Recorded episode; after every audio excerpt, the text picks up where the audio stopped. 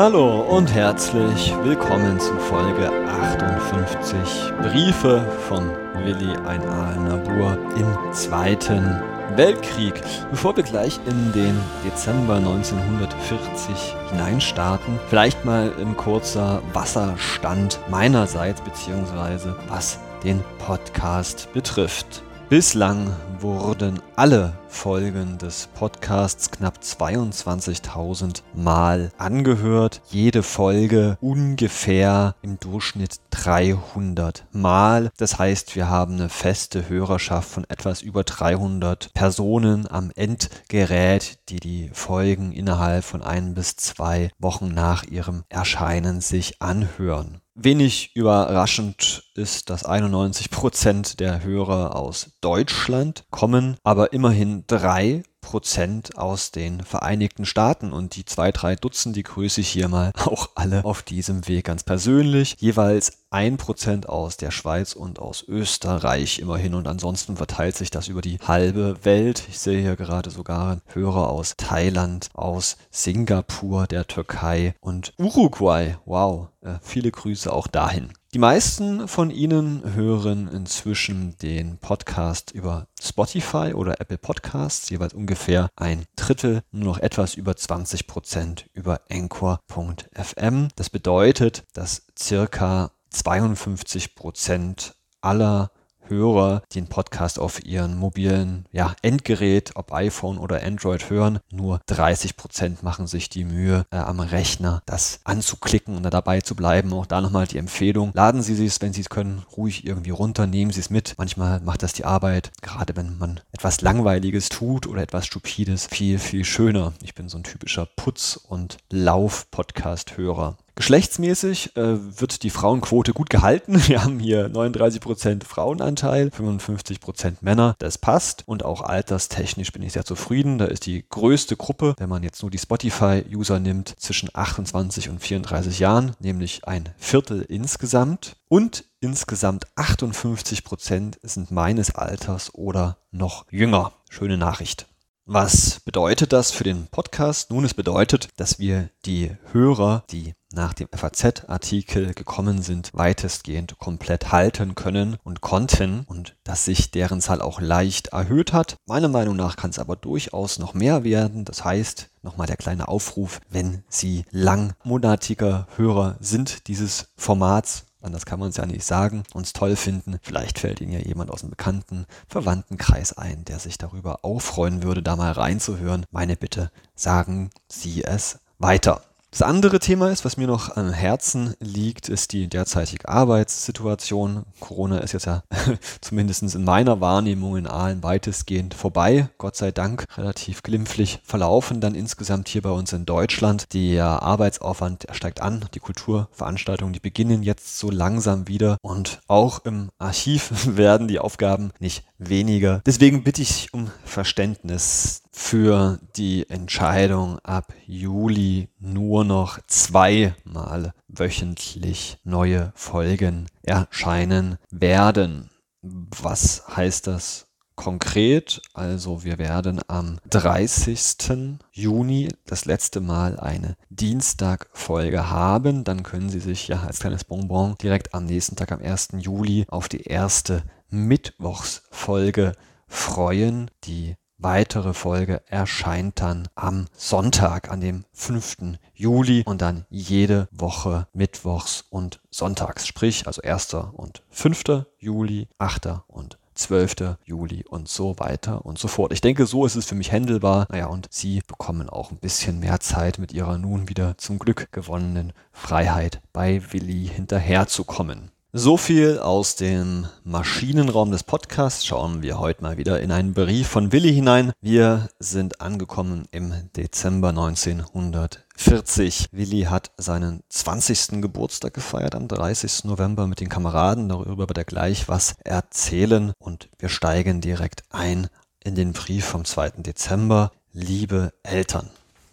Vielen Dank für eure Geburtstagsgeschenke. Sie sind natürlich längst aufgegessen und waren prima. Mein Geburtstag sah ziemlich genauso wie der, die anderen Tage aus. Nur, dass ich mal der Erste beim Aufstehen war. Sehr viel Post bekam und den ganzen Tag mit Singen nicht aufhörte. Von den Heidenheimern, von den Großeltern und Familie Karl erhielt ich Briefe bzw. eine Karte. Von Frau Fischer erhielt ich eine schöne Ansichtskarte und auch von Heidi eine Karte mit vielen Wünschen für Gutes und Schönes. Für eure übrige Post danke ich ebenfalls bestens. Die Berliner und die Münchner kamen an und ein Päckchen mit Taschentüchern und den Bildern. Mit den Aufnahmen bin ich diesmal so ziemlich ganz zufrieden. Ich hätte nicht gedacht, dass sie so gut werden. Was meint ihr dazu? Ich lege euch einen Zettel bei, auf dem ich euch schreibe, was für Abzüge ich noch will. Ja, leider haben wir die aber nicht bekommen.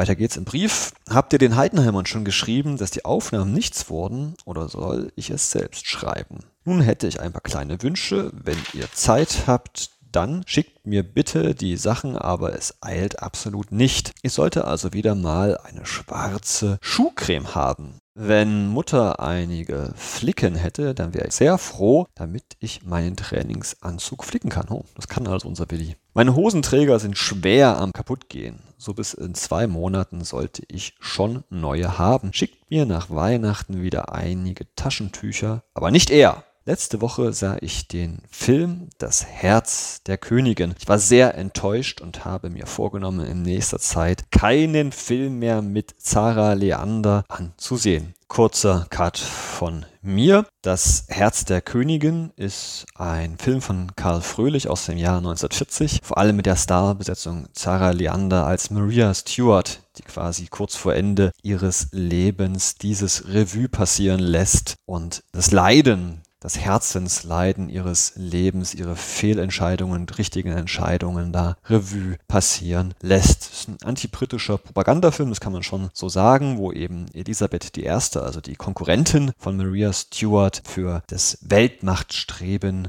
Großbritanniens zugleich steht. Das ist aber nicht der Grund, warum der Film bei den Kritikern und bei Willi schlecht wegkam. Das ist vielmehr der extrem hohe Kitsch-Faktor. Der Kritiker Theodor Riegler schrieb zum Beispiel, dass auch wegen des Versuchs, die Ursache der Konflikte zwischen England und Schottland im 16. Jahrhundert ausschließlich in den Liebesbeziehungen Maria Stuarts zu sehen, deswegen wurde der Film von der Kritik verrissen. Etwas deutlicher wurde der Nebendarsteller Will Quadflieg seiner Autobiografie. Er sagte, der Film war geballter Kitsch. Das Lexikon des internationalen Films schrieb, die extreme Fehlbesetzung der Hauptrolle mit Sarah Leander, in Klammern, die auch nicht auf ihre Chansons verzichten muss, addiert zum Kitsch die unfreiwillige Komik. In ihren steifen, prachtvollen Roben als Maria Stewart konnte Leander sich kaum noch bewegen. Ein Glück, dass man zum Singen sich nicht so viel bewegen muss. Hören wir doch mal in bewährter Form aus ihrem Hit Wo ist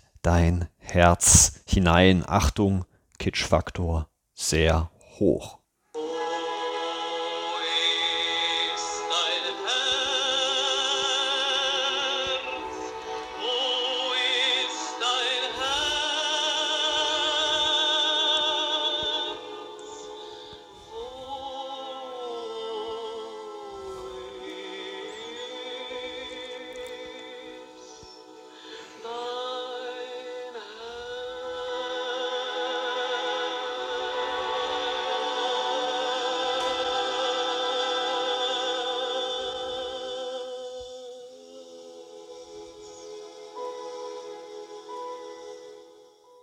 Reicht vielleicht auch. Fassen wir zusammen, Willi kein Kitsch-Fan. Weiter bei Willi. Ausgehen mag ich jetzt gar nimmer. Wir haben schon ziemlich Schnee. Auch ist es sehr kalt. Landschaftliche Reize bieten sich kaum mehr. Aber ich habe sonst viel zu tun. Diese Woche war sehr viel Dienst. In Sprachzeitungen, Sie erinnern sich zum Sprachelernen, diese Magazine, gibt es sehr viel zu lesen und lernen. Nun muss ich verschiedene Briefe schreiben, um mich für Geburtstagsglückwünsche zu bedanken. Und dann muss ich auch bald an Weihnachtsbriefe denken. Gestern hörten wir das Wunschkonzert. Ich habe also immer was zu tun und langweilig wird es mir gar nie. Fortsetzung, wenn euer angekündigter Brief kommt. Also er legt den Brief zur Seite und greift zwei Tage später wieder zur Feder und schreibt am 4. Dezember 1940, wobei er den Dezember über den durchgestrichenen November drüber geschrieben hat, folgende Zeilen. Nun weiter. Vielen Dank für euren Brief vom 2. Wie ihr oben seht, lebe ich noch halb im November, also dieser durchgestrichene November am Datum. Obwohl wir doch jetzt eine verdammte winterliche Kälte haben. Das Postenstehen ist zwar jetzt ein wenig kühler, aber da ich auch nicht jede Nacht drankomme, macht das wenig aus. Dass Mutter den Kurs mit Frau Knapp nicht macht, zeigt, dass sie mal eine ganz gescheite Nas hat. Immer braucht man ja nicht für andere den Dumm zu machen. Geht es wahrscheinlich um DRK. Schreibt mir, wie der Schiller-Film war. Bei uns ist noch keine Aussicht, dass er hierher kommt. Kurzer Cut von mir. Es handelt sich um den Spielfilm Friedrich Schiller, Der Triumph eines Genies, ein biografischer Film, der den jungen Friedrich Schiller zeigt, wie er ausbricht aus dem Drill der Militärakademie bei Stuttgart in Hohenheim und eine neue Freiheit findet. Es ist ein durchaus spezieller Film und schwer einzuschätzen für die Kritiken, weil auf der einen Seite, da ist eine Menge nationalistisches Freiheits- und Volkspathos drin. Es war wohl die Idee, auch den Schiller als Vorgänger von Adolf Hitler zu zeigen. Auch dieses Lied vom Übermenschen klingt immer wieder in der Darstellung des Genies Schiller an. Auf der anderen Seite ist eben Schiller auch dargestellt als Rebell, als der andere, der sich gegen autoritäres Staatswesen stellt und was eben auch so von dem Hauptdarsteller Horst Kasper impersoniert wurde, was ja gar nicht unbedingt so sehr zu einem faschistischen Staate passt. Aber den Film bekommt der Willi anscheinend eh erstmal nicht zu sehen, der kommt nicht nach Oberndorf. Stattdessen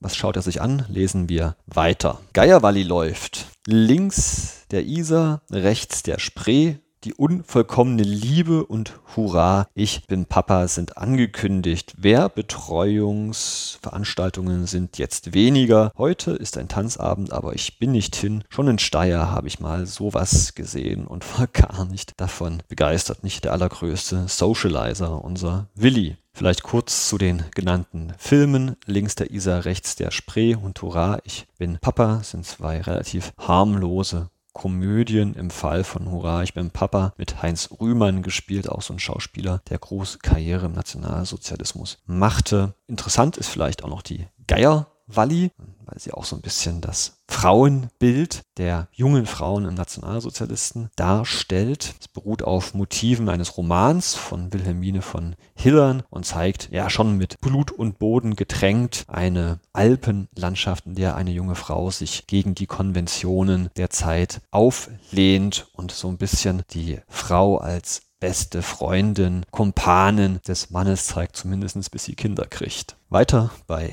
Willi von den Bildern schreibt ihr mir ja schon, wenn man denn bei einem mit Mutter an der Haustür die Beine abschneidet, wird das Bild trotzdem ganz nett. Uiuiui. Bei den einen am Zaun habe ich gedacht, ob es nicht am besten wäre, wenn man eine Vergrößerung machen ließe, von der der leere rechte und der unklare untere Raum abgeschnitten wird. Am besten halte ich das mit der Mütze und wo ich sitze, wobei man dann den Winkel sieht. Wenn ich das Bildle im Garten bei Frau Fischer anschaue, da muss ich heute noch lachen. Ich würde es auch mal ganz gern sehen, Willi. Wo sind sie, die Bilder? Weiter bei Willi. Dass ihr über Kulturhistoriker Auskunft bekommen könnt, freut mich sehr und ich bin sehr erwartungsvoll. Ganz kurzer Einschub von mir.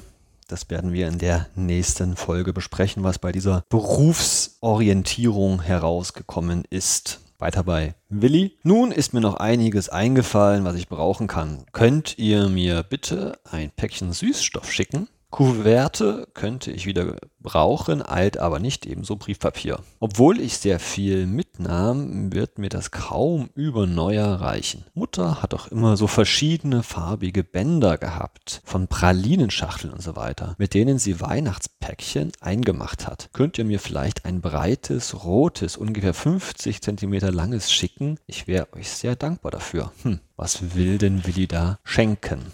Sagt auf jeden Fall liebe Grüße euer Willi und zum Abschluss noch eine kleine Feldpostkarte vom 7.12.1940 und es steht drin, liebe Eltern, ich möchte euch nur kurz sagen, dass ihr mir keine Hosenträger zu besorgen braucht, denn wir bekommen in diesen Tagen welche gestellt. Aber etwas anderes solltet ihr mir bitte schicken, einen Pullover mit Ärmel. Ich will für Dienst, Schlafen und Ausgehen nicht immer denselben anziehen und möchte deshalb für Ausgang und Freizeit einen eigenen anziehen. Also seid dann so gut und schickt ihn mir. Für heute recht viele herzliche Grüße von euren Willi und von mir, ihren Georg Wendt. Einen schönen Dienstag, ganz herzliche Grüße und auf Wiederhören.